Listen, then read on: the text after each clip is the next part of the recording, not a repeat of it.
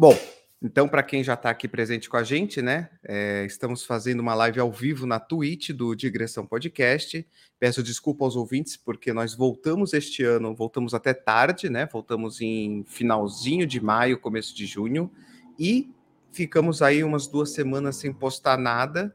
É, tá meio difícil da gente conseguir coordenar horários. O JP, ele tá com o canal dele também. Quer comentar alguma coisa, JP? É, eu tô aí na Twitch também, tal. É o meu nick aí, JP Retro Games, joga na Twitch que você vai cair no meu canal lá. Tamo aí relembrando os clássicos, os, os, os Jorges, os retro games, jogos 16 bits, 8 bits e alguma coisa de PS2 também. E tamo aí, cara, tamo, tamo na luta, tamo correndo atrás do milhão.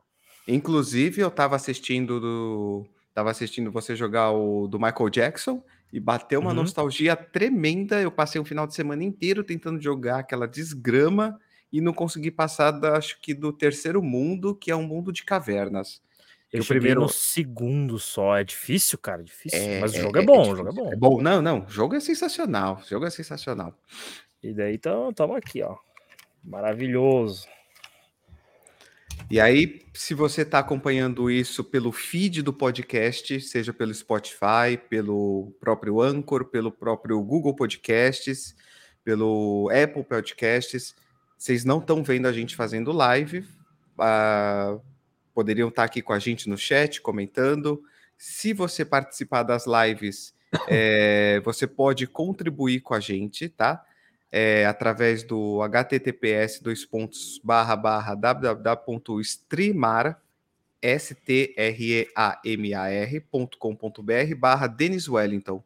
Nessa plataforma você pode fazer doações para gente com mensagens, aceita Mercado Pago, aceita LivePix, aceita é, PayPal, aceita PagSeguro, tá? Você faz uma doação para a gente manter esse projeto seguindo para eu poder melhorar mais, melhorar webcam, melhorar microfone, melhorar computador, que eu uso computador de 12 anos. Metade do que eu receber todo mês eu vou destinar para alguma obra de caridade, para alguma instituição.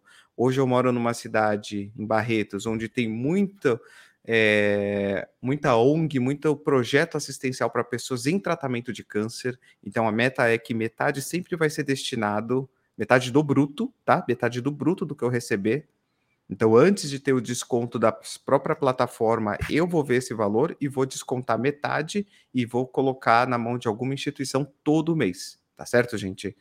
Então, se você estiver ouvindo isso pelo feed, saiba que a gente tem essa plataforma de doação. Se você quiser mandar em algum momento, pode mandar, eu leio nas próximas lives. Se você quiser mandar em live, eu vou ler a notícia que você mandar para a gente a mensagem, quiser fazer uma pergunta, sinta-se à vontade para participar com a gente, tá certo? O JP também ele tem uma plataforma de apoio. Nas lives dele você pode fazer o apoio para ele. Você lembra de cabeça qualquer JP?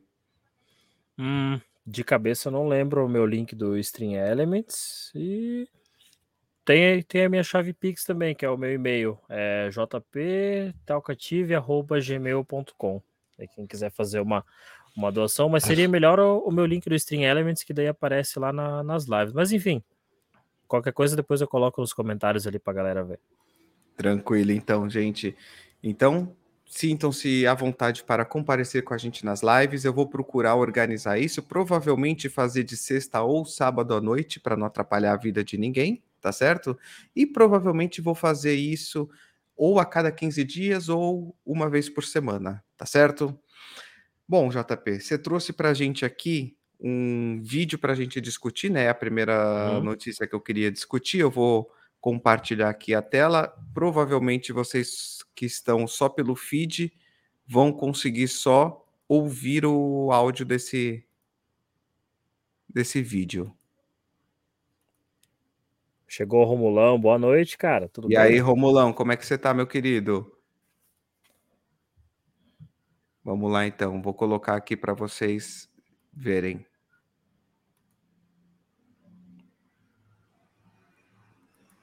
Organização Mundial de Saúde, vícios em games já é classificado como doença mental. Se os games já eram doenças midiáticas antes da pandemia, imagine durante a pandemia. Escutem, senhores, quatro horas de Free Fire Call of Duty, Assassin's Creed, GTA, na cabeça de um menino, equivale aos efeitos colaterais de uma pedra de crack. Aham. E não é Tia Jo que está inventando isso. É ciência. É pesquisa de, de neuropediatras americanos que analisaram o comportamento de um garoto enquanto ele jogava. Missão se começa em casa. Infelizmente, eu estou diante de uma geração que está adoecendo mentalmente, que está entrando no mundo do crime através do mundo virtual. É, Top, hein? Pesado, pesado, pesado. E aí, Tô JP, aqui, você como gamer, o que, que você ó, diz sobre isso? Estou hipnotizado, isso aqui tá consumindo a minha vida, caramba. Cara, eu sempre tenho para mim, quando alguém vem falar de games para mim, ai, vem, é coisa do diabo, isso aí é coisa não sei o quê. Cara, isso aqui, isso aqui é um controle, certo? É um, é um joystick vai, vai pólvora, vai bala aqui dentro. Isso aqui solta um pó que você cheira, você morre. Não, cara. Isso aqui, isso aqui para mim é tipo uma máquina de teletransporte. Ela te leva para um mundo virtual, entendeu? Você entra no mundo virtual. Por exemplo, eu jogo, eu jogo jogos de. Eu tenho aqui um PlayStation 2, que é um controle de PlayStation 2. Genérico, mas é de PlayStation 2. Por exemplo, você vai jogar um game ali, Shadow of Colossus, Denis tá, tá ligado pessoal aí da live também tá ligado. Você vai num, você vai num, num, num mundo que você entra na pele de um herói que tem que salvar uma princesa e para isso, por amor, ele vai atrás de um monte de gigante para matar esse gigante para conseguir salvar o amor da sua vida. Então, em que momento isso aí é prejudicial para o teu crescimento? Os games, que nem, o, que nem o raciocínio do Zangado, nos games você se torna protagonista de várias histórias. Você entra na pele de um herói, você entra na pele de um policial, você entra na pele de, enfim, de um herói espacial. É... Ah, mas isso aí influencia o crime. Cara, jogos, eles têm classificação indicativa. Se o seu filho de dois, três, quatro anos que seja, tá jogando GTA V, tá matando gente pra caramba no GTA, você tem que prestar um pouco mais de atenção no que seu filho está fazendo. Desculpa eu pistolar aqui, mas você tem que prestar atenção no que seu filho está fazendo. GTA, cara, é um bagulho pra gente mais aquecida, né, velho? Tem jogos de tem jogos com classificação indicativa, tem jogos para crianças, tem jogos para adultos, tem para todos os tipos. Cara, jogo, videogame é um bagulho estático, é um bagulho que não faz mal para ninguém. Como é que um, um negócio estático vai fazer mal para a sociedade? Fala isso para pessoa que cresceu assistindo novela, que é um bagulho que só ensina a trapacear, matar e o caramba quatro. Ah, mas eu assisto novela, eu cresci assistindo novela e não matei ninguém, não roubei, não fiz nada. Então, mano, eu cresci jogando videogame, e aí? Não matei ninguém, não, não roubei, não, não tô cracudo, não tô dias sem dormir porque tô jogando videogame.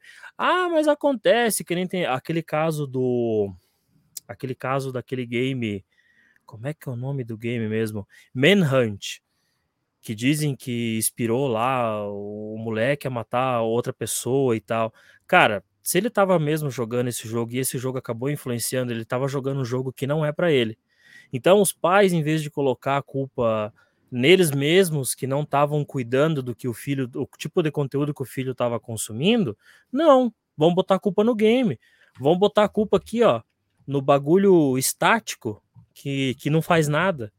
Isso aqui é só um joystick, você só comanda, faz uma ação com isso aqui. Vamos colocar a culpa nisso aqui, é mais fácil. Vamos colocar a culpa no Rockstar que produziu o jogo. Tipo, é, é entretenimento, não passa disso, entendeu? Bom, vamos começar a falar agora fatos médicos, tá? Uh, primeira coisa, a gente tem que entender quem é essa pessoa que fez esse vídeo, né? Uhum. Sem querer explanar a pessoa, que eu acho que ela tem o um ponto de vista dela, ela tem o um direito a acreditar. é, é a tia Joane Bentes, tá? Ela é missionária, cantora, conferencista, apresentadora de TV. Ou seja, é, é, é uma missionária gospel não sei de qual vertente neopentecostal, porque o discurso é muito neopentecostal na página do Facebook dela, tá certo? Uh, e ela só está repetindo um discurso que a gente já ouve isso há décadas das neopentecostais, tá? Que é o ataque a tudo aquilo que desvia a mente da pessoa da evangelização, tá? Não acho nem certo nem errado. Eu acho que cada um é o seu próprio guia dentro do que ele acredita, dentro da sua religião, tá? Uh, qual é o problema? Ela pegar um fato e distorcê-lo a seu para validar a sua opinião. Por quê? Quando a gente vai aqui mostrar para vocês uma página da Sociedade Brasileira de Pediatria, deixa eu abrir ela aqui para vocês. Uh, aqui. E a gente vê aqui é, a OMS define uso abusivo de jogos eletrônicos como doença, tá? E aí a gente tem que entender o que sobre esse uso abusivo. Primeira coisa, CID-11, que é o, o, é o Código de Identificação de Doenças, tá? A gente está hoje usando o CID-10, o CID-11 ainda não entrou em vigor. Ele é o que vai determinar tudo aquilo que é reconhecido como doença no mundo, tá? Com uma codificação para a gente poder escalonar, fazer as organizações de tratamentos, é, medidas preventivas, tá certo? Uhum. Para o CID-11, ele que em teoria nos Estados Unidos entrou em vigor em maio de 2019 e entrará em vigor em, em deveria ter entrado 1 de janeiro de 2022 é, para o mundo, tá? Ele vai codificar diversas doenças. E a cada vez que eles fazem atualização, então está mudando do 10 para o 11, novas doenças são acrescentadas, outras são modificados os códigos, são unidos, tá certo? E eles aceitaram o vício em jogos, tá? O uso abusivo. Só que o que acontece? Quando você define o uso abusivo, você não está dizendo que o videogame é o problema, tá? Você está definindo que o uso de forma a prejudicar o dia a dia da pessoa. Porque dentro disso, você tem que entender o seguinte: qualquer coisa causa predisposição ao vício. O cigarro está no CID, o uso de cigarro, o próprio uso do crack, como ela cita, o uso de álcool, tá? Só que quando você abre CID-10 para olhar essas doenças, aqui ó. Olha o Rude. Tô jogando Diablo Imortal que nem um cracudo. Preciso de atestado, Denis. é, veja bem, o que ela omite no discurso dela porque ela não tem a compreensão é que a gente vai tratar como um problema de dependência, um problema de vício, quando existe um uso nocivo ao dia a dia, à vida cotidiana, ao rendimento da pessoa, tá? Então, mesmo o cigarro, existe dentro da classificação do CID-10 o uso do fumo, em que a pessoa faz o uso nocivo à saúde, aquele que fuma eventualmente. Existe a dependência, tá? E existe o uso tóxico. E ainda uhum. dentro da dependência, existe também a pessoa completamente dependente, dependência pesada, com danos orgânicos tá? Então, quando ela fala que foi reconhecido pela OMS, o que ela não esclarece é que não vão ser todas as pessoas que vão cair numa dependência. Porque ainda existe uma outra questão para você entender dependência, que é o quê? Se a pessoa tem a predisposição cerebral à dependência. Todo mundo já deve ter tido aquele amigo que experimentou bebida alcoólica e de repente ele ficou o dependente do álcool. Não consegue se divertir se não beber, não consegue estar tá bem se não beber, não consegue celebrar se não beber, não consegue apagar as mágoas se não beber. Esse é o cara que fica dependente. Se não uhum. fosse o álcool, seria qualquer entorpecente ilegal. Se não fosse isso, seria o cigarro. Se não fosse isso, poderia ser o ato sexual, poderia ser açúcar, poderia ser chocolate, poderia ser esporte. Existem pessoas que se viciam no esporte. E, é, e aí você fala, ah, mas como é que a pessoa se vicia em algo que causa saúde? No momento em que ela causa mais prejuízos do que benefícios. A pessoa que treina até o ponto de causar lesão muscular, ela está tendo mais prejuízo do que benefício. Então, parcialmente ela está certa. O uso do videogame é equivalente a você usar algum neuroestimulante. Se a pessoa tiver essa predisposição. Qual é a outra ponta que você tem que entender? Como é que o jogo funciona? O jogo é um entretenimento, o jogo é um lazer. E onde é que ele vai atuar? Ele vai atuar em certos, em diversos pontos do seu cérebro, tá? Me falha agora no momento, porque eu nunca fui muito competente na parte de neurologia e neurofisiologia, tá? Então, eu vou ficar devendo para vocês, público, um pouco mais aprofundado. Mas, basicamente, tá? Tudo aquilo que a gente faz vai trabalhar dentro do nosso sistema de recompensa. Existe uma porção no nosso cérebro que lida com essa porção de recompensa, tá? Você busca o alimento e se alimenta, aquilo desperta uma sensação de prazer, de satisfação, de contentamento. É o mecanismo de recompensa. O jogo propicia isso. Por quê? Você enfrenta um desafio, esse desafio traz uma satisfação, uma memória afetiva, como por exemplo o JP, ele está jogando jogos mais antigos, os retro games. Isso traz para ele uma memória afetiva dos seus 12, 13, 15 anos em que ele jogava lá nos consoles originais. Uhum. E essa recompensa é o contentamento de ter essa memória que causa para ele um bem-estar. Isso libera endorfina, serotonina, dopamina, faz com que a mente dele fique num estado de êxtase, que é o mesmo mecanismo de recompensa de quem usa o crack, como ela citou. Qual que é a questão? O viciado, a pessoa que tem essa tendência ao vício, ele vai pegar esse mecanismo de recompensa e ele vai sempre correr atrás dessa recompensa, não medindo os esforços. Então, pode ser o crack, pode ser o videogame, pode ser o esporte, pode ser o cigarro. Ele está sempre indo atrás da próxima onda, porque o cérebro dele é muito responsivo a essas ondas de endorfina, serotonina, dopamina, até um ponto em que ele, ele já não responde com a mesma euforia que antes.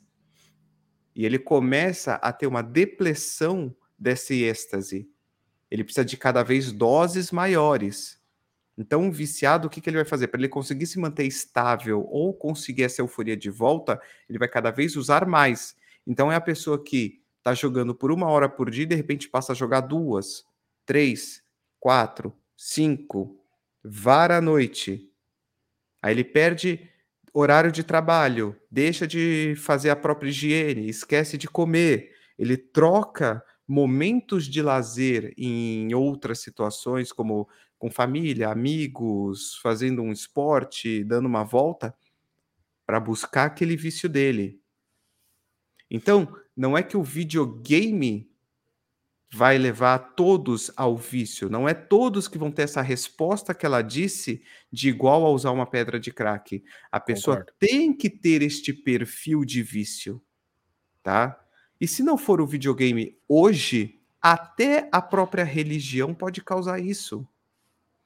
Quando eu era aluno na faculdade, passei no estágio de ortopedia e eu acompanhei o atendimento de uma senhora de 60 anos que tinha problema de desgaste nos joelhos porque ela fazia um uso abusivo de religião. Ela ia de três a cinco missas por semana. É, o ato de ajoelhar acabou. A missa católica tem senta, levanta, ajoelha, senta, levanta, ajoelha. Uhum. Para uma senhora de 60 anos que não cuida do corpo adequadamente, isso é extremamente lesivo. Ainda mais que você está colocando peso em cima dos joelhos numa tábua dura. E aí então... entra uma questão interessante. Outro ponto que eu consigo opinar. É, Para quem não sabe, eu sou ministro da palavra e da Eucaristia na Igreja Católica. E a mesma coisa que eu disse do, do videogame. É a mesma coisa. Assim, é, você sabe que se você, se você tiver a noção que você jogar demais pode prejudicar a sua vida, você não vai jogar tanto assim. Pô, eu tenho que acordar cedo amanhã, eu não posso amanhecer o dia jogando. Então, na própria religião, a religião não obriga você. Se você não pode ajoelhar, por exemplo, eu tenho cirurgia no meu joelho, eu tenho platina e pinos. Então, na parte da, da celebração que tem que se ajoelhar, eu não me ajoelho. Você tem a opção de ficar em pé. Se você não consegue ficar em pé, senta. Você não vai você não vai ir para o inferno se você deixar de se ajoelhar numa celebração. Isso aí é um negócio arcaico. Isso é um negócio antigo. Isso é um negócio dos primórdios da igreja, entendeu? Então, não vai pensar, meu Deus, o JP é o, é o Maomé e o Bafomé o, a nova era. Não é, cara, não é. É você cuidar da sua própria saúde, que nem o Denis mencionou aí. A senhora já estava com problema na articulação de tanto que ela estava ajudando, mas não precisa, entendeu? Não precisa. Então, muitas vezes é falta de instrução. Uma criança que se torna viciada em videogame não teve um pai ou uma mãe que falou: Ó, oh, filho, se você jogar isso aqui demais, você vai viciar você tem que ter horários para jogar, você tem que ter uma rotina, você tem que encaixar isso na tua rotina e você não pode tomar isso como prioridade na sua vida. Você tem mais a fazeres, você tem mais coisas, você tem que cuidar da sua saúde, entendeu? Então é tudo falta de, de instrução e moderação, na minha opinião.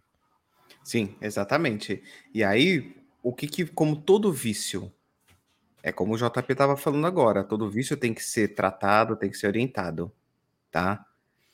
Como que a gente poderia detectar hum. esse vício? A criança, o adolescente, até o adulto hoje em dia, porque na verdade hoje existe muito adulto gamer que são os gamers da nossa adolescência, né? São as pessoas que hoje estão entre os 30 e 40 anos, são as pessoas que há 10, 20 anos atrás estavam pegando o início das era, da era do videogame. E aí, como é que você encontra essa pessoa? É aquela pessoa que, se não joga, fica agressiva, fica uhum. depressiva, uhum. fica desanimada. Ela deixa, como eu disse mais cedo, ela deixa de se cuidar, deixa de se alimentar, deixa de se higienizar, deixa de cumprir com os compromissos para jogar. Acha meios de fugir dos afazeres para continuar jogando mais um pouco, que esse vício vai existir em qualquer situação. Então, o discurso dessa apresentadora não está de todo errado, mas está muito longe ainda do acertado.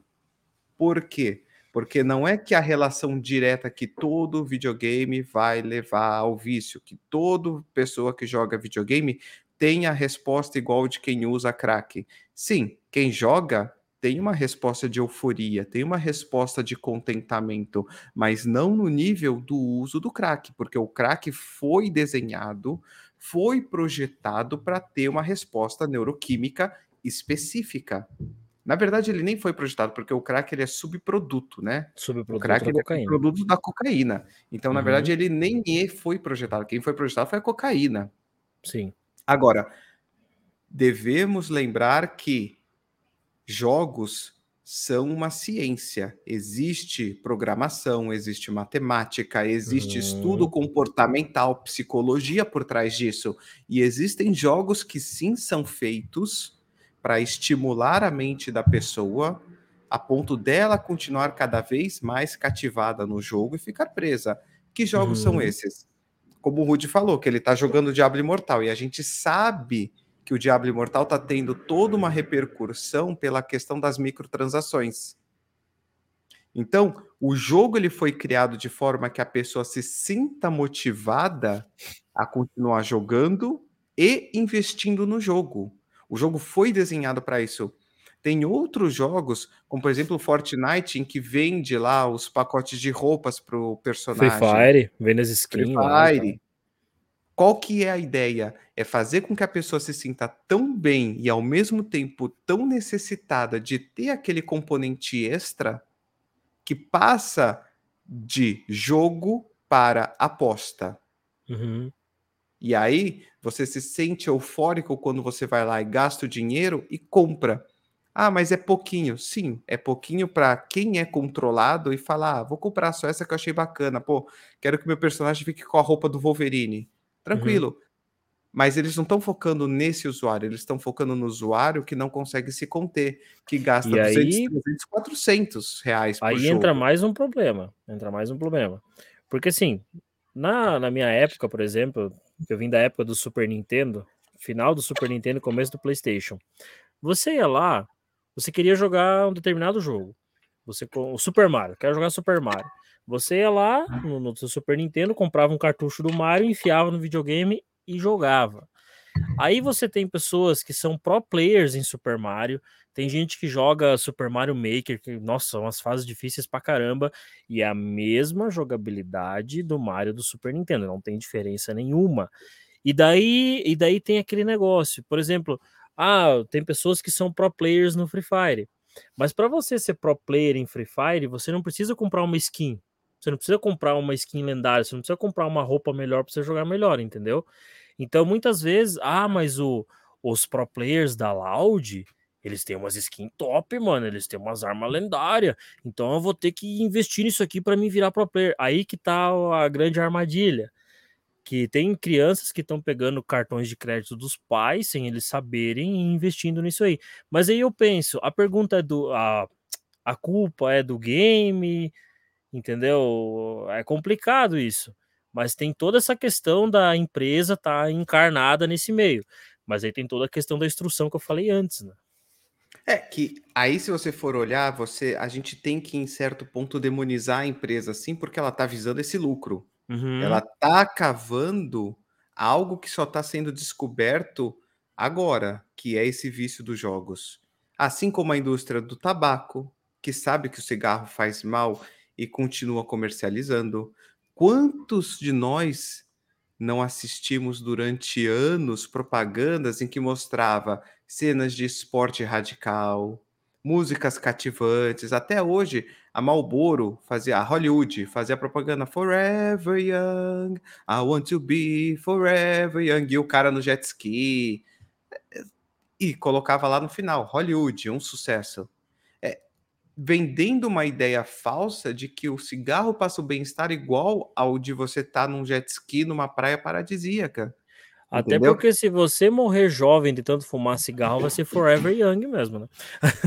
Exatamente. ah, o Romulão deixou um comentário interessante. É, vamos, Não sei vamos, se você quer que eu leia os comentários ou você vai ler. Ah, pode tem na ler, tela pode, também. Pode, pode ler. Ah, não sei se o Denis concorda, mas eu vejo muito de demonização dos games para uma isenção de pais da responsabilidade de orientar a utilização de várias tecnologias pelos filhos. Eu tenho vários amigos que, quando estão cansados de aturar os próprios filhos, rebolam um tablet no colo da criança de dois anos, recebendo toneladas de estímulos e luzes coloridas por horas e horas. Para mim, o grande X é a falta de controle parental também. Eu concordo nesse ponto aí com o Rômulo. Rômulo, você resumiu, você resumiu o grande, vamos dizer assim, o grande X da questão desde o início da vida moderna o que, que a gente define como vida moderna? Vamos chamar aqui vida moderna pós-revolução industrial, tá? O que, que aconteceu no pós-revolução industrial? Antes, teve, a gente tinha uma vida muito mais agrária, de manufatura, de trabalhos artesanais. Veio a revolução industrial, foi aquele boom. Tinha as indústrias, não tinha lei trabalhista, ia criança trabalhar, ia mulher grávida, ia velho, ia novo, jornadas longas de 16 horas, tudo pós-revolução industrial. O que, que acontece? A gente começa a ter aquela imagem, a venda do sonho americano, né? O pai indo trabalhar, voltando para casa quatro da tarde, a esposa em casa, dona do lar, os filhos, todo, toda a casa tinha o seu televisor, toda a casa tinha o seu carro, toda a casa tinha seu aparelho de som. E aí o que, que aconteceu nessa fase? Como a vida começou a ficar muito mais fácil, começaram a pipocar todos os eletrodomésticos que a gente conhece hoje: micro-ondas, forno elétrico, forno a gás, lavadora, lavadora de louça. Começou a ter tempo livre para os pais e para as crianças. E começaram a surgir o quê? os substitutos do controle parental. Então, naquela época, quem era os pais eram as televisões. O que se fala hoje de videogame se falava naquela época da televisão. Então, o pai largava a criança assistindo a televisão e aí não tinha controle de censura. Então, você, a criança estava assistindo aqueles filhos de faroeste italiano, cheio de tiro, morte, sangue, filmes de terror que passavam em horário nobre. Depois, vie, depois veio uma mídia um pouco mais voltada para o jovem, né? Vendendo doces, desenhos super violentos, como é, por exemplo, os exemplos da primeira fase do Pica-Pau, dos Looney Tunes, Popeye. Veio Jerry. depois Tom e Jerry. Depois começaram a surgir os primeiros videogames. Os primeiros videogames foram até bem simples, né? O Pong foi o Sim. primeiro videogame, mas depois era começaram. Bastante, era bastante flipper, arcade sim, também. Sim, mas aí começaram a surgir as tecnologias mais modernas e começaram a surgir videogames de luta, videogames de com tiro, Crime, com morte. É. E o discurso sempre foi o mesmo que esse que você falou, Rômulo. Demoniza-se a mídia que está em voga para tirar dos pais a responsabilidade de criar os filhos, quando na verdade os pais estão delegando a criação de seus filhos para um terceiro elemento que não tem obrigação nenhuma de ser regulamentado. A verdade é essa. A televisão tem um mecanismo de censura, de classificação uhum. etária, os jogos têm a classificação etária, mas no final do dia, quem tem o controle de ligar a televisão ou não, de colocar o jogo na mão não, são os pais. Tá? Então, hoje, estamos numa fase até mais hedonista disso, porque cada filho, cada membro da casa tem o seu celular, ou o seu tablet, ou o seu computador. Ficou muito mais difícil de cuidar. Exatamente. Hoje em dia tá tudo aqui, cara. Os jogos Exatamente. de nova geração estão aqui dentro. Inclusive, eu posso até dar o exemplo aqui da minha própria casa. Eu tenho um celular de dois anos atrás que já não estava servindo. Eu, colo... eu, eu dei para o meu filho. Meu filho vai fazer seis anos agora em agosto. Só que o que, que acontece? Primeiro, eu e minha esposa entramos num consenso. Vamos já deixar com ele? Vamos. Por quê? Porque ele tá, pede toda hora os nossos celulares para jogar e acaba lotando o nosso celular com joguinho, com coisa que tira espaço. Segunda coisa, vamos delimitar um, um padrão de hora. Ele pode usar durante uma hora no dia. Ah, qual é a exceção? Vai viajar? Vai pegar um trânsito mais longo? Não vai contabilizar essa uma hora, porque vai estar dentro do carro. Uhum. Mas não estando nesse contexto, é uma hora por dia. Por quê? Eu não posso largar uma criança de 5 anos que não tem nenhum senso crítico absorvendo todo o conteúdo. Ah, tá, tudo bem, uma hora, mas aí o que mais que você pode fazer? Eu delimitei quais são os filtros, então ele só acessa o YouTube Kids, que só é um perfil infantil.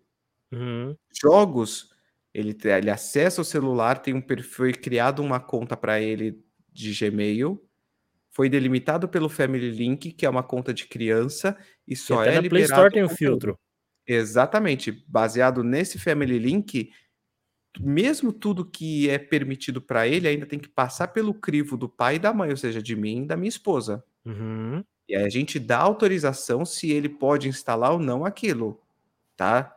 Agora, é claro, isso requer uma proatividade. Tem muitos pais que não têm nem a intimidade com tecnologia como eu tenho.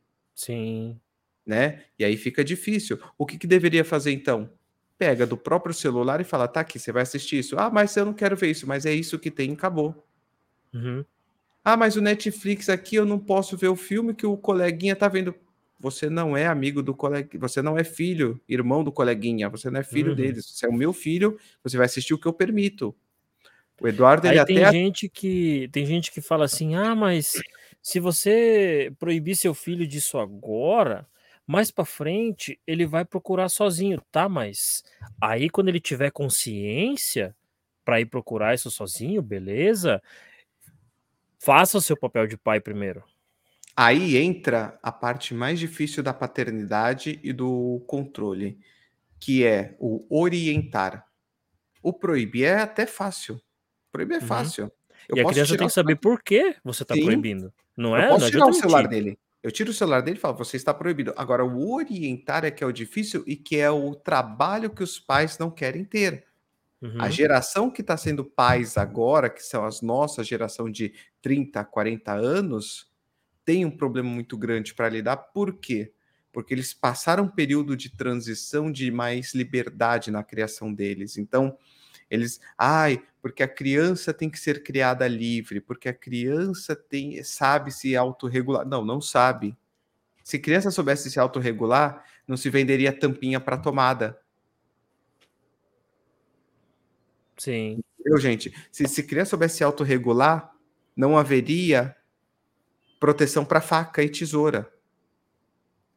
Então a questão é essa criança não sabe se autorregular, a gente ensina para eles a se autorregular, e com isso tem que ser essa proatividade de orientar. Mas por que está sendo proibido? Porque isso não é para sua idade. O meu filho pode consumir conteúdo até 10 anos, porque existe um vazio. Conteúdo até 2 anos, 3 anos de mídia. Aí existe um vazio de 3 até 10 anos. É difícil você ver uma classificação etária que fale, ah, esse conteúdo é até 6 anos. Não tem. Uhum. Então, o que, que a gente decidiu aqui em casa?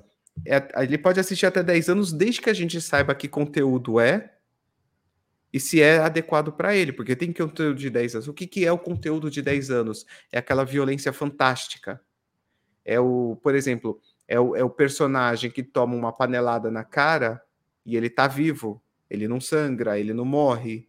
É, é, um, é, uma, é uma violência cômica, mas a gente tem que explicar isso para a criança. Sim. Aqui, outro comentário do Rômulo. É, meus amigos, acho que a nossa geração pós-informatização pode até ter conseguido disseminar a inclusão tecnológica, mas falhou e vem falhando desgraçadamente em ensinar a utilização, utilizar a tecnologia de forma coerente. Porque é, dá para ver que, que nem o que nem o Rômulo falhou, é, falou, é, eu acho que essa forma de ensinar a tecnologia de forma coerente, tem pessoas que não têm nem a própria instrução para usar a tecnologia que a gente tem hoje. Porque eu lembro que na minha época eu enfrentei isso, porque os pais não sabiam como um videogame funciona. Eles só falavam: não, filho, você não vai jogar isso aí porque estraga a televisão, porque isso aí vai fazer mal para tuas vistas, porque você vai ficar cego mas eles não tinham a informação de como aquilo funciona, de como aquilo pode trazer benefício, como também pode trazer malefício.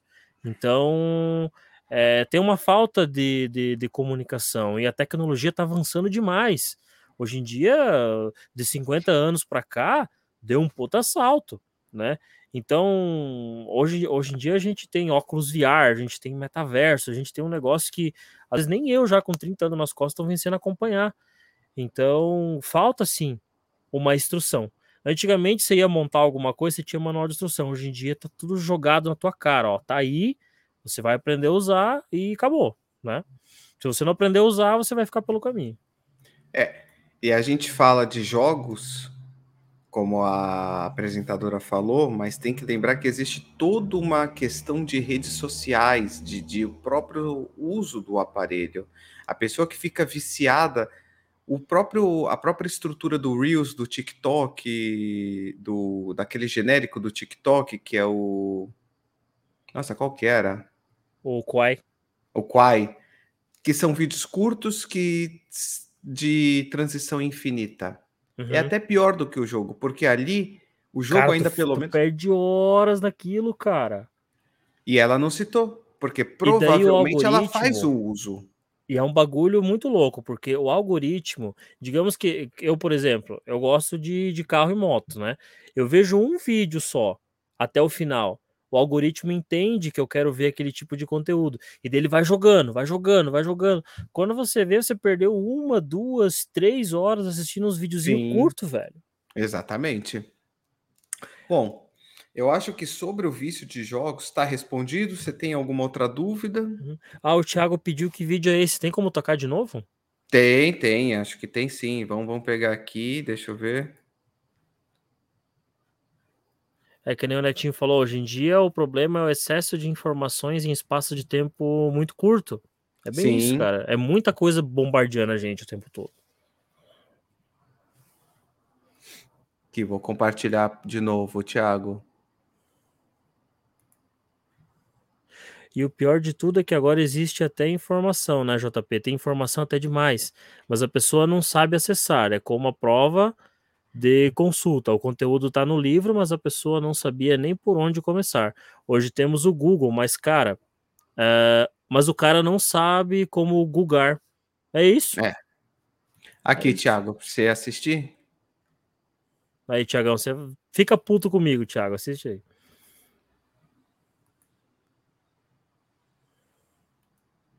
Peraí. Antes da pandemia,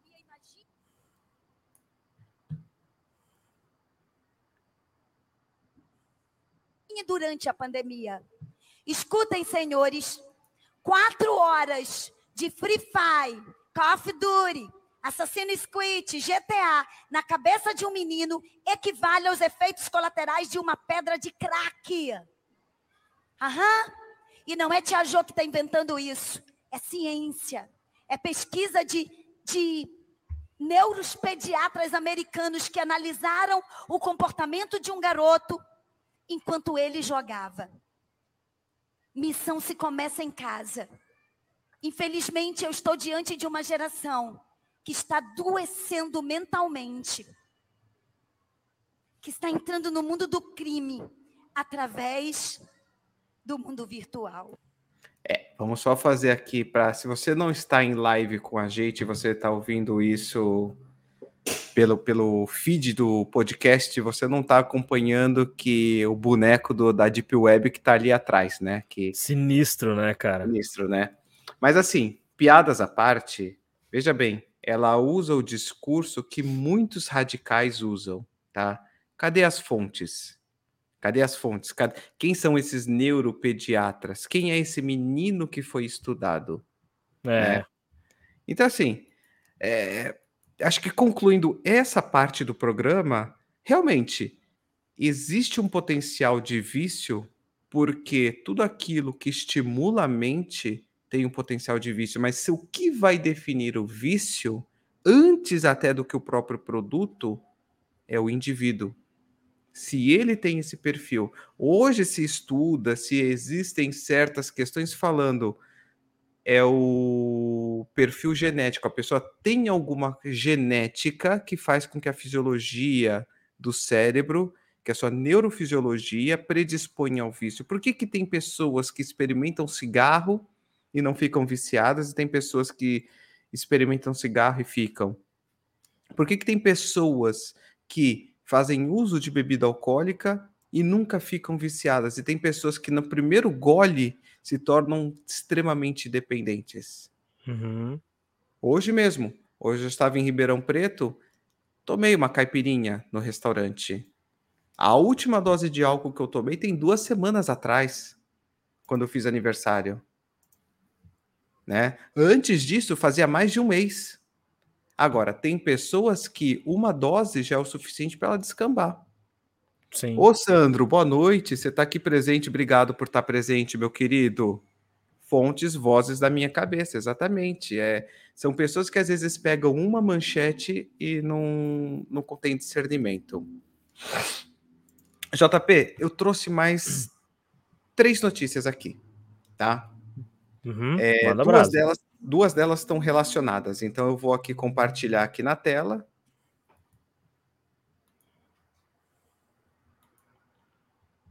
É, isso foi Trend Topics no, na última, na, no último mês, né? Deixa eu colocar aqui em tela, tela cheia. O vídeo da juíza que tenta, que nega o aborto da menina de 11 anos, né? Uhum. Antes de mais nada, eu quero deixar claro aqui que eu não estou trazendo para a gente discutir a conduta da juíza, tá? Este não é um podcast sobre direito, não é um podcast sobre direitos humanos, sobre sociologia, tá? Eu não tenho expertise para lidar com esses assuntos, não vou demonizar a juíza, é, não vou falar contra ela, eu vou falar contra o que a menina sofreu, tá? Uhum. Então, o que, que a gente tem que entender? Era o caso de uma menina de 10 anos que foi ao hospital buscando o aborto, porque ela tinha sido violentada e estava grávida de 22 semanas, tá? Nós vivemos num país em que é permitido o aborto, tá? É, mediante a risco materno ou violência sexual. E essa juíza, ela fez de tudo para não permitir o aborto da criança, tá? Então, eu tenho aqui algumas falas da juíza. Qual é a expectativa que você tem em relação ao bebê? Você quer ver ele nascer? Pergunta a juíza. A criança de 10 anos, a criança de 10 anos, criança não pode ter filhos. Não. Você gosta de estudar? Gosto. Você acha que a tua condição atrapalha o teu estudo? Sim. Faltava alguns dias para o aniversário de 11 anos dessa menina de 10 anos. Aí a Giza pergunta: Você tem algum pedido especial de aniversário? Quer escolher o nome do bebê? Ela ainda continua. E o que o pai do bebê diz? Você acha que ele concordaria de entregar o bebê para adoção? Lembrando que a Giza perguntar isso se referindo ao estuprador. Essa menina não teve consciência de decidir ter relação sexual, tá? Ela foi violentada. E aí, o que, que eu quero trazer aqui? Eu quero trazer dois pontos para a gente discutir, tá? Eu quero. Ó, o Sandro aqui. Puta, Sandra, é da tua cidade. Nossa senhora. Lamento. Confesso cara. que essa parte da juíza eu não tinha visto. Aí eu quero trazer dois pontos aqui. Ah, Denis, o que, que a gente pode falar sobre saúde? O, o primeiro mais óbvio. A violência sexual em uma menina de 10 anos. Tá? O que que acontece? 10 anos é uma idade que a menina, se estiver entrando na puberdade, ainda não está sexualmente amadurecida, tá? Ela ainda não tem o eixo hormonal endócrino preparado para uma gestação. Ela não tem a anatomia preparada para uma gestação. Uma menina de 10 anos tem o quê? 1,10m, 1,20m de altura? Ela não tem compleição física, ela não tem mamas desenvolvidas para amamentar essa criança, ela não tem útero desenvolvido para gerir uma criança. O que, que acontece nesse caso? O organismo ele tem que passar por um processo de amadurecimento muito precoce, tá? E como é que funciona esse amadurecimento? Para vocês entenderem, para vocês que são leigos dessa área, o sistema nervoso central controla as diversas glândulas que a gente tem no corpo: tireoide, adrenal, ovários, testículos, se forem homens, a produzir os seus respectivos hormônios e subprodutos e qualquer outros componentes. Em dado momento, ocorre a puberdade, em que há uma sinalização para que as gônadas, que são as glândulas sexuais, comecem a produzir testosterona, estrógeno, progesterona, hormônio luteinizante, para ir preparando o corpo, tanto da menina quanto do menino, a amadurecerem sexualmente, tá? Essa menina que foi violentada, esse processo foi acelerado e ao mesmo tempo podado. O que era para acontecer ao longo de quatro, cinco anos, pô, estamos falando 10 anos. Vamos contar que ela tivesse menstruado ali com aqueles 10 anos. Existem alguns casos em que a menina menstrua com 10. Vamos contar que ela tivesse menstruado com 10. Lá para 17, 18 anos que ela ia estar tá terminando o amadurecimento. Se não mais tarde. Tá? Então estamos falando de uma menina que teve podado oito anos, dez anos de desenvolvimento, em que ela ganharia altura, mamas, musculatura. Uma das, dos danos que ela vai ter fisicamente, ela vai passar a ser uma menina baixa para a vida. talvez ela pudesse ser uma menina mais alta, com uma compleição física melhor, o amadurecimento ele, reta, ele, ele, ele é como se fosse uma parada do crescimento. Aquele estirão puberal, ele ocorre ao longo dos anos, que é o último estirão que, é, que o jovem vai ter até chegar na sua altura máxima. Ela já não vai ter mais isso. A segunda coisa que vai acontecer com ela, tá?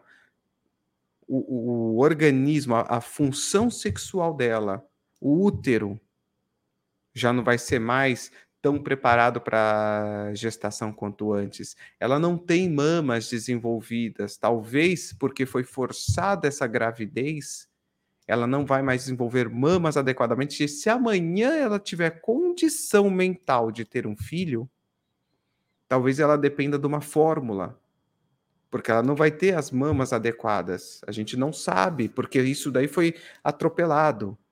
Agora vamos falar de danos muito mais graves.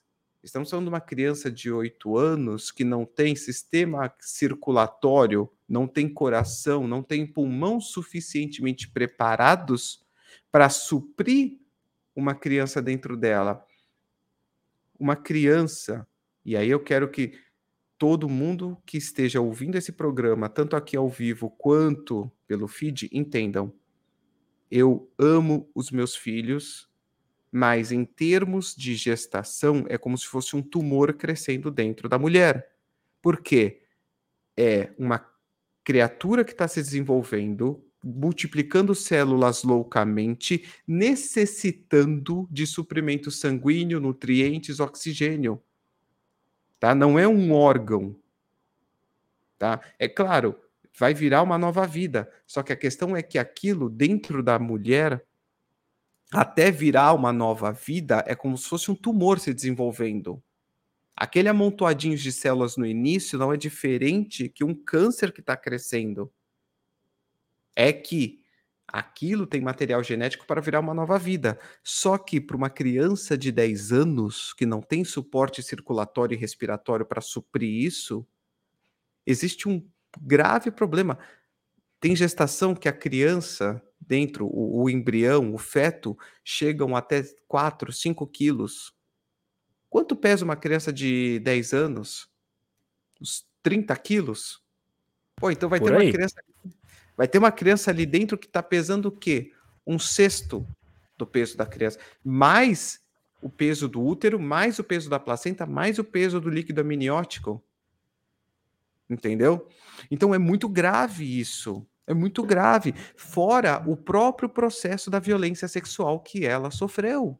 O trauma psicológico. Não, é uma criança que não tem condição de escolher, que não tem consciência do que aconteceu direito, que não foi de livre vontade.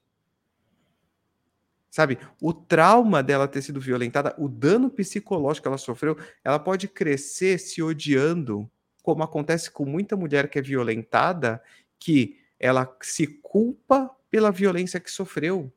Sente nojo do próprio corpo, do que aconteceu. Sente nojo de gravidez. Talvez a, a chance dela ser uma mãe morreu aí. Uhum. Tá? Então, o próprio processo do estupro e consequente gravidez já danificaram a mente dessa criança a tal ponto que ela não vai ter mais uma vida normal o fato é esse. A vida dela não vai ser mais normal daqui para frente. Para encontrar essa juíza, encontrar essa juíza que por conta de ideologia política ou ideologia religiosa, ou simplesmente porque não foi com ela, começa é. a assediar moralmente e judicialmente, porque é, foi um assédio jurídico que aconteceu, forçar essa menina a levar a gravidez para frente. Essa juíza não tem noção do risco de vida que essa menina sofreu. Ela querer que essa menina leve essa gravidez a termo, ela está colocando em risco a vida dessa criança. Ela está sendo conivente com uma lesão gravíssima que podia culminar com o óbito dela. Entendeu? Então, vocês têm que entender isso, gente. é, é, é, eu não estou aqui falando pela ideologia religiosa, porque com certeza ela está motivada por uma ideologia religiosa de preservação da vida. Tá? Que foi Eu- o que vieram falar pra mim. Exatamente. Chegou pra mim uma pessoa ali, nossa, questão zona conservadora. Chegou pra mim e falou assim: "Ah, não sei o que, tem que falar pra menina matar a criança, não sei o que". Eu falei: "Calma", falei: "Calma, porque primeiro, que isso não aconteceu com você. Você não sabe o que essa, o que essa criança passou, gente, é uma criança. Você é um adulto, você tem um, um modo de ver as coisas, mas uma criança, cara, é de- completamente diferente. Então você não passou por isso, você não está enfrentando um trauma. Então você vai chegar para uma criança e vai botar na cabeça dela, além dela ter o trauma de ter sido violentada por um vagabundo, você vai botar na cabeça dela que ela pode ser uma homicida, que ela vai matar uma cara. Não é assim que funciona, bicho. É, E aí eu queria discutir com vocês justamente essa questão, que é o que, que a gente está fazendo com as nossas crianças. Então a criança não pode jogar um videogame. Hum. Porque vai, é igual a usar uma pedra de crack. Uhum. Mas ela pode segurar uma gravidez depois de uma violência? Né? Ah, é porque ela vai Entendeu? pro inferno.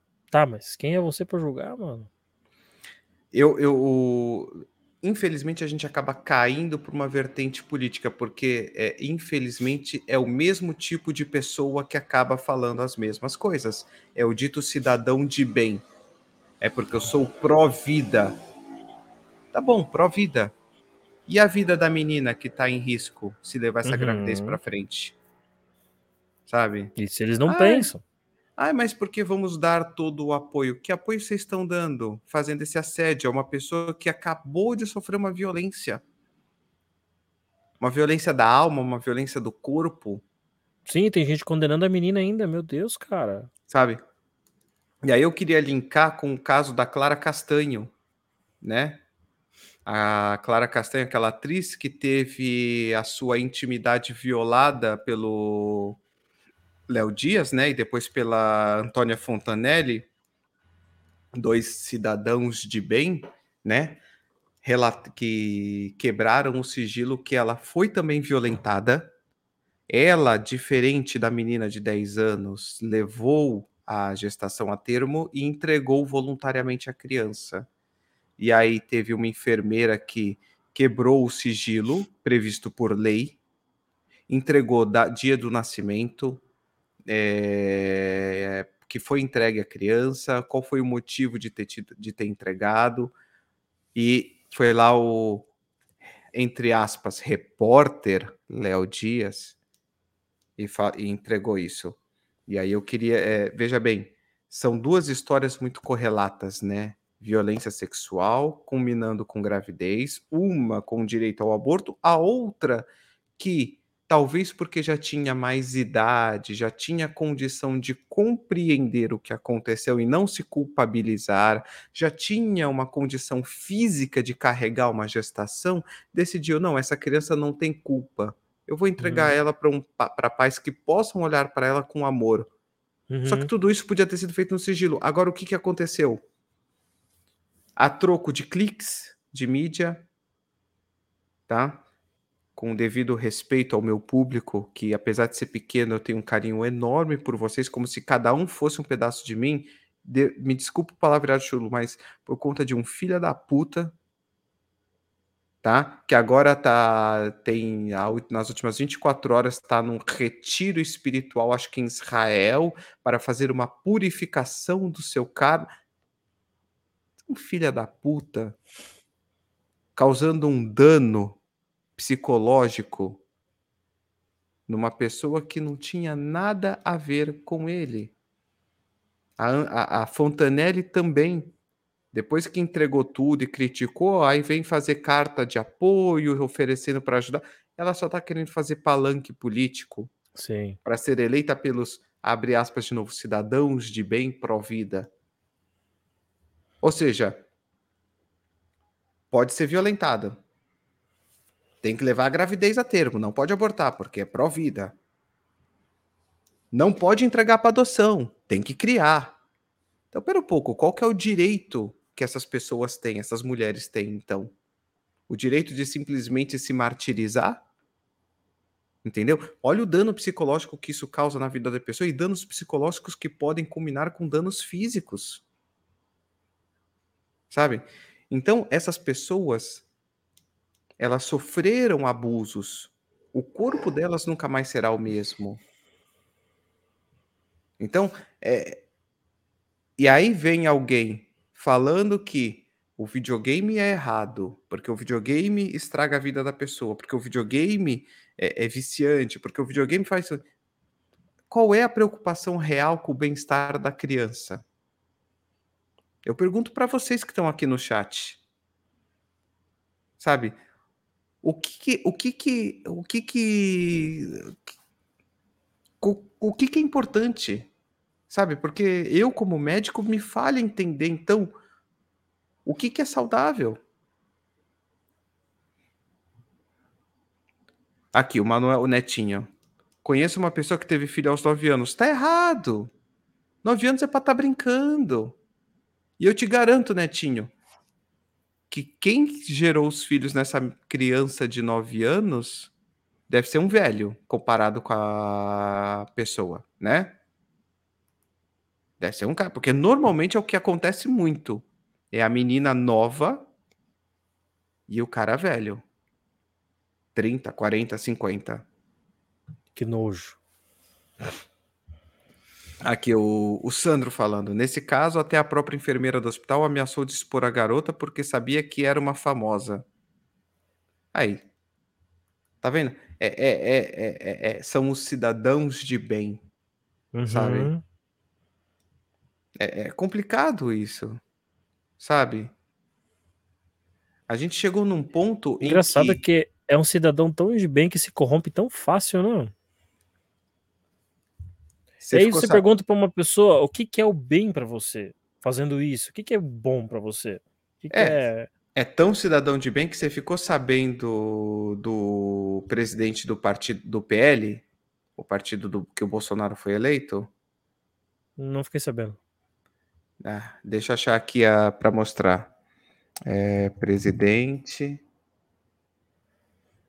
E daí você tem gente, você tem gente falando aí, ah, principalmente a galera da igreja, que a primeira coisa que eles fazem é julgar baseado na religião. Como assim, mano? Como assim?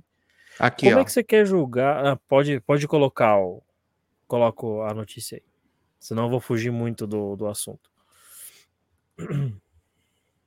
Aqui.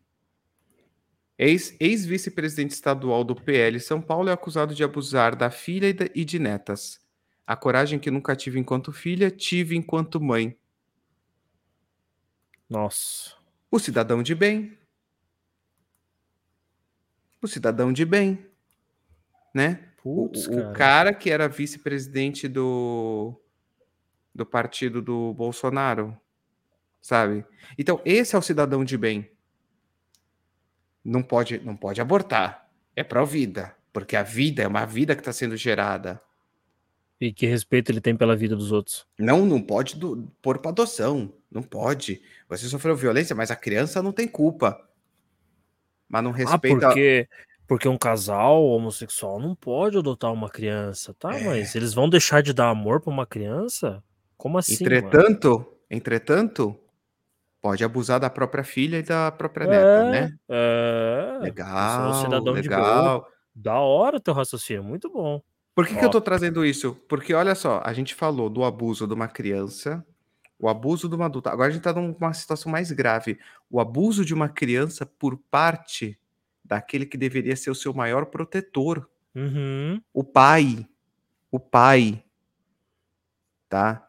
Não existe situação mais hedionda no, no seio familiar do que o próprio pai abusar da filha, do que o próprio Lógico, avô abusar porque, da neta. Porque a criança se sente muitas vezes protegida no colo do pai e da mãe. Como é que ela vai se sentir protegida no colo de um filho da puta que fez isso? Exatamente. O dano psicológico que você cria nessa pessoa de nunca mais confiar em homem nenhum, Nunca mais uhum. confiar em ninguém em figura de autoridade.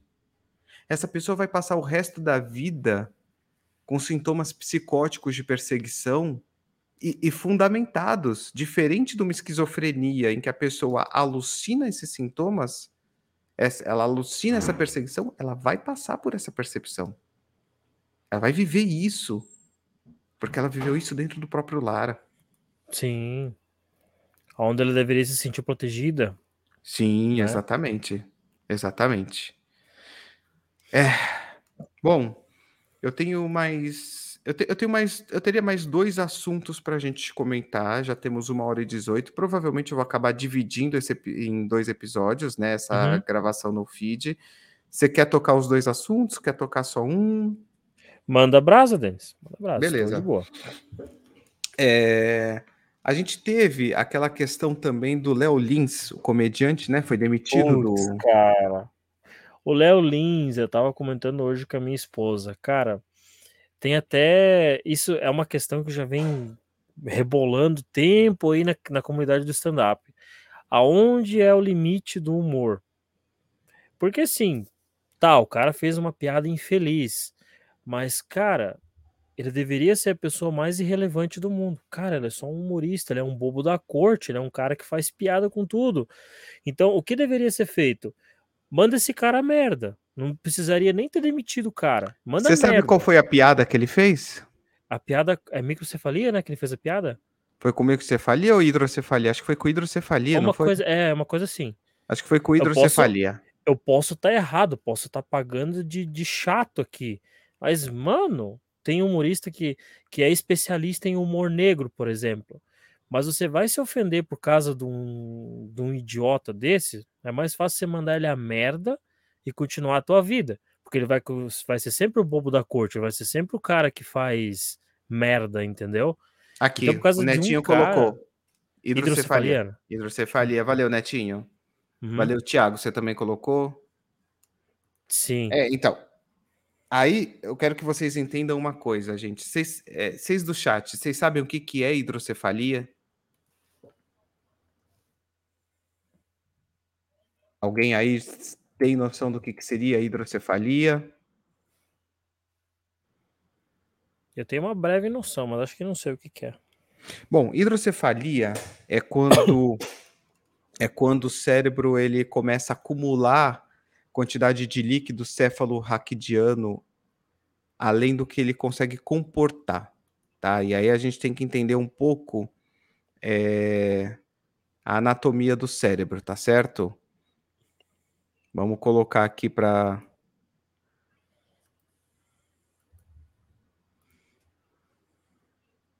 Não, eu quero só a imagem, eu não quero texto. Abrir imagem, uma nova guia. Pronto. Para quem tiver aqui Para quem estiver aqui na live, vai ver a imagem, eu vou explicar para o restante aqui. Basicamente, o que, que acontece? A gente tem é, dentro do nosso cérebro algumas câmaras e que recolhem o líquido céfalo-raquidiano, tá? Se por algum motivo a drenagem desse líquido fica prejudicada, ela passa a acumular dentro dessas câmaras, tá?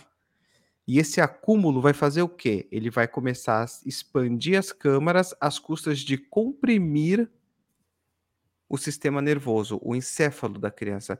Essa compressão do encéfalo, se não tratada, pode levar a danos graves. Que tipo de danos? Ela pode levar a danos no, desenvol no desenvolvimento de fala, de compreensão, de cognição, no desenvolvimento motor, tá? Então, a hidrocefalia, que na verdade acaba sendo um, vamos dizer assim, não é propriamente uma doença, mas é uma condição, de, é, é, é um sintoma decorrente de alguma condição, tá? Pode causar danos graves, tá? Hoje, quando você detecta a hidrocefalia no começo, existe a derivação ventrículo-peritoneal. É quando você vai no ventrículo cerebral, que é essa câmara que tem o líquido cefalorraquidiano, coloca uma cânula e drena o excesso de líquido para o peritônio, que é a, a cavidade peritoneal e a cavidade abdominal, tá certo? E quem não tem condição de tratar isso rápido? Isso vai crescendo, crescendo até que a criança vira um vegetal na cama. Ela não consegue andar, não consegue se comunicar, ela não vai desenvolver a cognição que nós adultos temos, ela vai ser uma criança que vai ser dependente. E aí a gente tem que entender o seguinte: o Léo Lins ele fez piada com uma condição gravíssima que ainda causa muitos gastos ao sistema de saúde brasileiro, que causa muito gasto emocional para muitas famílias, milhões de famílias no Brasil, tá? E ele ainda fez isso numa emissora que é a campeã na arrecadação para causas infantis. Teleton. Afinal, o Teleton, exatamente. E aí, qual que foi o, o, o, o erro do cidadão? É ele achar que o humor não tem limite. Tá? Ele está fazendo, tirando sarro de uma condição sanitária. Ah, porque a gente acabou de sair do caso lá do Chris Rock fazendo piada com a condição da esposa do Will Smith. Uhum, que eu, inclusive, sofro, sofro então, disso. A gente tem que lembrar que a, a alopécia ela, ela tem várias causas, né? A alopécia seria a perda de pelos, no caso, né? Ou a calvície.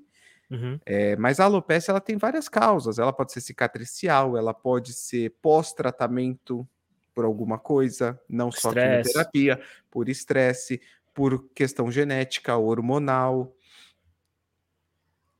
A questão é que, ainda assim, é, a gente poderia até considerar que a alopecia não é algo que fosse assim tão limitante. Ela afeta a identidade do indivíduo, ela afeta a estética do indivíduo, ele pode na, ter a sua. Na questão feminina também, por causa do cabelo, Pode- né? Exatamente, afinal, para mulher isso é importante também, para muito homem também, pô, para muito É. homem também.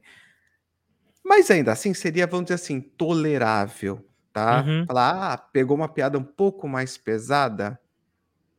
Existem algumas alopécias que estão relacionadas com outras dermatoses cutâneas que culminam também com lesões internas, tá? Então, assim, não vamos entrar nesse quesito. A questão é que o Léo Lins, ele foi, deu um passo, ele não deu só um passo além. O Léo Lins, ele pulou um continente inteiro além. Ele falou de uma condição que culmina com óbito. A hidrocefalia não tratada em tempo vai chegar uma hora que o sistema nervoso deixa de existir, vira só uma sacolinha de líquido e a criança morre, porque o sistema nervoso não é só onde a gente pensa e aprende, é também onde controla as nossas funções básicas: fome, sede, sono, batimento cardíaco, respiração. Então ele pegou uma, uma condição sanitária extremamente grave e foi fazer uma piada infeliz. Eu nem vi a piada, eu só vi a Eu notícia. também nem, nem vi a Eu piada. nem vi a piada. E, e o que, que ele faz? Ele, ele, ele tira sarro de uma condição que hoje ainda tira a vida de muitas crianças. E aí você olha o perfil dele. O cara é ariano, né? Ariano, branco, loiro, de olho claro. Uhum. Perfil muito é, eurocêntrico, né? Fazendo piada de uma condição, de uma situação de uma pessoa que não tem condição de se defender, Sim. sabe? E ele não é engraçado. Não acho engraçado. Eu, honestamente, eu nem lembrava dele, porque eu nem Sim. acompanho a carreira dele. Sim. É, eu acompanho alguns humoristas de stand-up, assim, mas no caso dele, eu não. Ele e o Murilo Couto, pra mim, é. sabe? Então, assim, é... até onde a gente pode fazer piada com alguma coisa? Sabe, doença, a gente deveria fazer piada com doença? Ai, mas é humor negro. Deixa de ser humor quando você está hostilizando uma pessoa que não pode, um, compartilhar da piada, porque uma criança com hidrocefalia, ela não vai compartilhar dessa piada nunca, ela não vai nem entender o que você está falando. E Uhum. dois, quando não há um direito de resposta. Sabe? É, você fazer piada, por exemplo, que nem. é, existe ainda uma vertente de pessoas, humoristas. O humor brasileiro é muito baseado em estereótipo. E ainda tem muito humorista que faz piada com homossexual. Na televisão, tinha direto. Só que o homossexual, ele ainda tem um direito de resposta. Tá, tem um direito, né? Porque na verdade a gente sabe que o homossexual ele ainda é oprimido, o que é uma Uhum. coisa muito lamentável, né? Mas assim, a gente já tá lidando com pessoas que podem ir à rua, lutar, brigar, processar, sabe? Pessoas que têm as suas plenas faculdades mentais. Um doente, muitas vezes, ele tá lá brigando com a doença. O que, que ele vai se empenhar para lutar? Ainda mais uma criança. Sabe? Então, eu, eu tô aqui relatando para vocês, até agora eu relatei três histórias de crianças. Criança violentada, criança. é, no final, são, são violências contra a criança, né? Violências emocionais, violências psicológicas, sabe? E aí, o que, que eu tô querendo deixar para vocês de notícia nesse episódio hoje, sabe? A criança é o bem mais precioso que a raça humana tem. A criança, ai, a criança é o futuro, é mais que o futuro. A criança é a certeza de que o ser humano pode tentar melhorar. E a gente tem pessoas agindo contra a infância. A infância é o momento em que você está desenvolvendo o caráter, a personalidade. E tem gente atacando a infância. Isso é extremamente errado. Ai, porque somos pró-vida. Como que você pode se dizer pró-vida se você ataca a criança, aquilo que é a, a- a sua continuidade? Sabe? E aí eu quero fazer o gancho para o último assunto. Deixa eu compartilhar aqui a última notícia com vocês.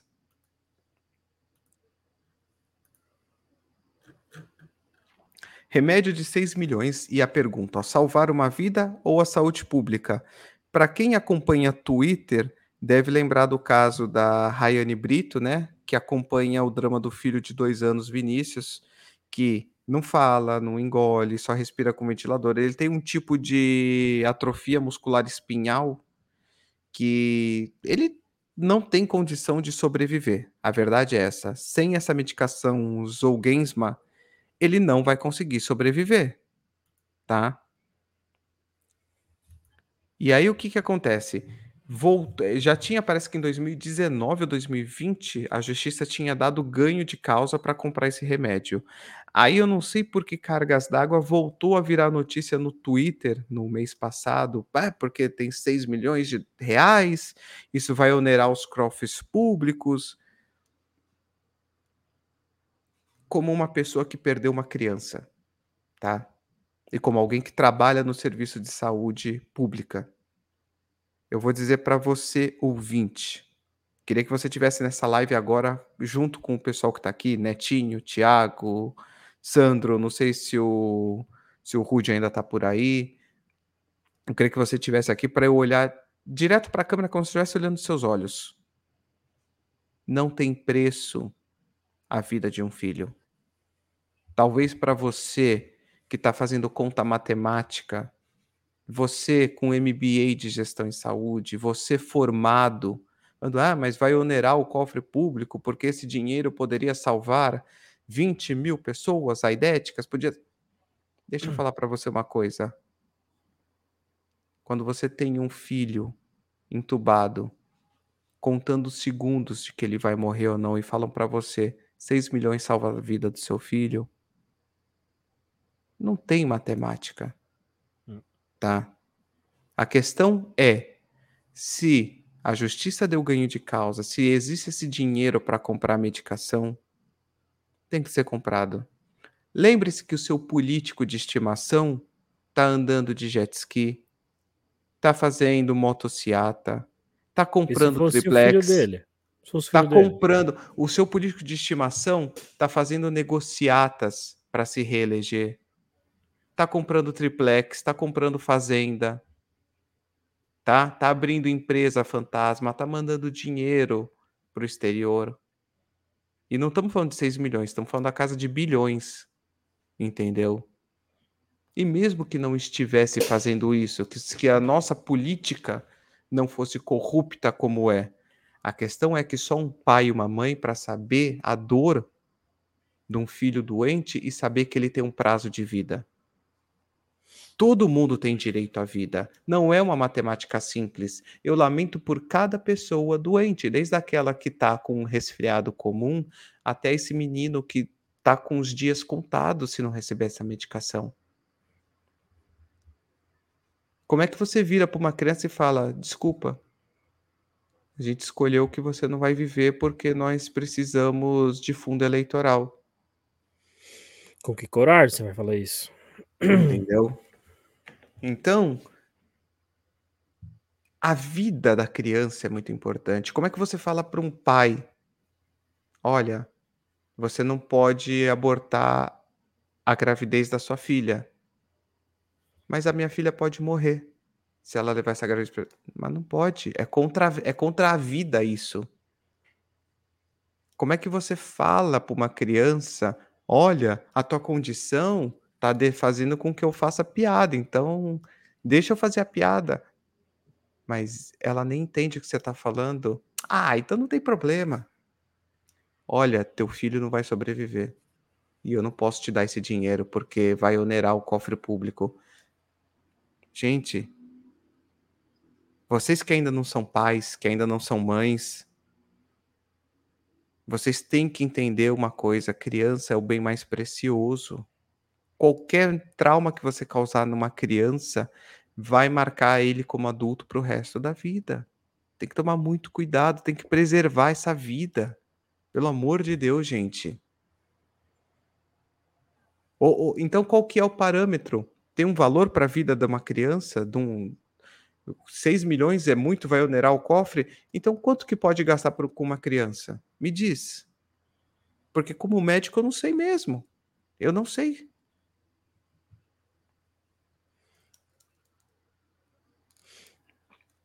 E aí, JP, o que, que você tem para comentar sobre isso? Cara, o negócio é complicado porque, tipo, que nem o Thiago comentou aí, o ser humano é descartável no Brasil, né? Como, como você disse. É, vocês estão gastando bilhões. Cara, tem tanta coisa que a gente não sabe que é feito com, com dinheiro de cofre público. Agora, para salvar uma vida, não pode. Então. Que, que tipo isso? Tipo, você vai falar, ah, você reclama porque o preço da gasolina tá caro. Mas também tem várias outras questões, cara. Tem, tem pessoas morrendo aí em filas e, e nos hospitais e tal. Eu acho que só só quem passa por isso mesmo sabe. Só quem passa por isso. Só quem fica na, na condição de vida ou morte sabe. E que nem você disse, só quem tem um filho nessa condição sabe o que é, o que pode, o que não pode fazer. E não tem e, e eu imagino como é você ficar numa situação que você está com as mãos atadas, você tem que deixar um filho morrer, você tem que deixar a injustiça acontecer e você sabe que aquilo está errado e você não pode fazer nada, entendeu? Você não pode fazer nada, você fica de mãos atadas. Então, como é que o cara não fica desesperado numa situação dessa, né? Então é um negócio. Eu até mudei de opinião. Lembra que eu falei antes aí? Lembro. Ah, só manda o cara tomar no cu e acabou. Mas se você parar para analisar toda a questão, quando você disse que é um ser humano indefeso, é fácil. É fácil fazer piada. Como diz o ditado, é fácil chutar o cachorro morto. É. Se o cachorro, se o cachorro te morder, você não vai chutar ele, entendeu? Exatamente. Então tem que se colocar no lugar tem que se colocar no lugar. Antes de você fazer uma piada, antes de você é, tentar entrar na cabeça de uma criança e falar que ela tem que seguir com uma gravidez, antes de você fazer qualquer coisa, se coloca no lugar. Sim. Eu acho que as pessoas não estão fazendo isso. É o lado. Elas querem apelar tanto para o lado humano, mas elas esquecem que é um ser humano que está na frente dela. Exatamente. Então se coloca no lugar. Então é muito bom a gente ter essa conversa, cara. A gente acaba, a gente acaba mudando, a gente acaba parando para pensar. Porque a nossa vida é tão corrida que a gente não, não para para pensar no que tá acontecendo à nossa volta, mano. A gente não, não tem um tempo para tirar e refletir sobre isso. Isso é exame de consciência. Isso é coisa que as pessoas deveriam fazer. Isso é coisa que um cristão deveria fazer. Que nem é, chega uma pessoa para mim e fala: Ah, porque é, vai pro inferno, porque não pode abortar, não sei o que. Cara, até antes eu queria comentar isso, a questão religiosa. Uma pessoa cristã vem falar isso para mim. Tipo, ah, não sei o que, vai matar criança. Ah, não sei o que, porque não pode. Ah, não... Cara, eu tenho para mim o seguinte: você sendo cristão, você se denomina cristão, certo? Se você se denomina cristão, eu acho que você deve seguir um exemplo. Se você é cristão, siga o exemplo de Cristo. O que Cristo faria? Cristo não perdoou prostituta, ressuscitou doentes, andou entre os leprosos, entendeu? E em momento algum, Jesus julgou alguém. Em momento algum, Cristo condenou alguém. Em momento algum, entendeu? Ele só estava aqui para alertar as pessoas sobre os pecados da humanidade. Só isso. Que você tem que se converter, crer e acabou. Entendeu? Então você não tem obrigação de julgar ninguém. Você tem a obrigação, se você é cristão mesmo, se você quer seguir tua vida de cristão, vai na igreja, dobra o joelho no chão e reza para que a pessoa que está do seu lado não julgue as pessoas sem antes conhecer. Sim. Para que, que você saia da igreja mudado. Porque a igreja é só um prédio. A igreja não salva ninguém, não, não leva ninguém para o céu. É tuas ações que vão levar você para o céu. Então, para de ser chato, mano. Para de ser chato. Deixa Sim. as pessoas viverem as próprias vidas. Não, não tenta fazer o papel de juiz, não tenta fazer o papel de uh, tomar as dores da pessoa. Não é, mano. Você não tá passando por aquela situação, você não sabe como é que é. Entendeu?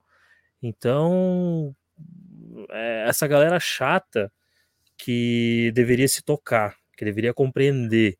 Entendeu? Então, olha, olha o arco, né, da nossa conversa. A gente começou falando do, do, do negócio do videogame e a gente parou na, na, nas questões humanas. Então tem, um, tem uma, uma, ampla, uma ampla área para a gente estudar. E é tudo conectado, mano. Tudo conectado. Sim. Sim. Por isso que eu achei legal quando você trouxe do videogame, linkar todos esses eventos com crianças, tá? Uhum. É, para você que sabe, né, que sabe a minha história, o Netinho sabe, acho que o Sandro também, acho que eu já contei para ele também. Alguns ouvintes devem lembrar daqueles que estão há mais tempo acompanhando, lá nos primeiros episódios da fase zero.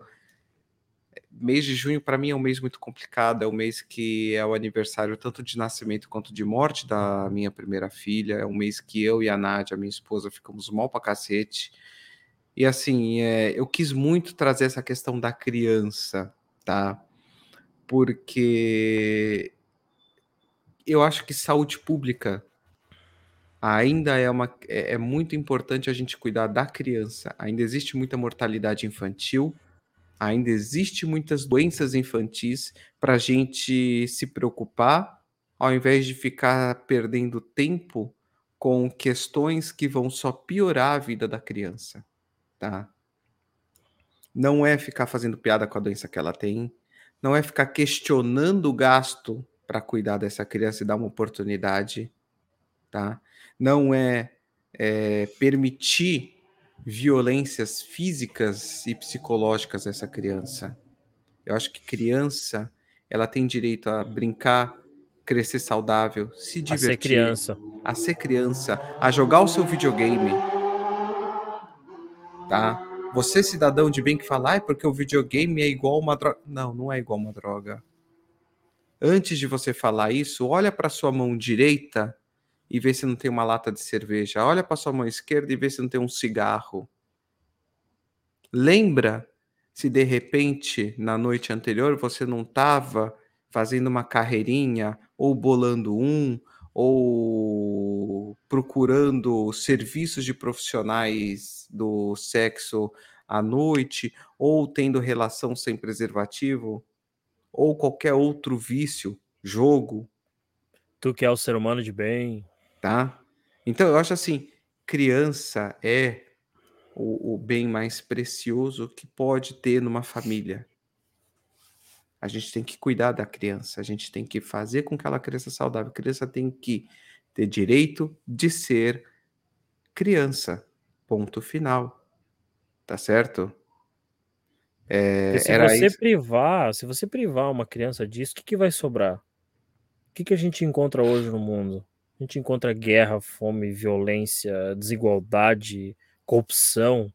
Se você tirar um direito da criança de ser feliz, de viver a fase dela, o que, que vai sobrar para uma criança hoje jogada no mundão? O que, que vai sobrar?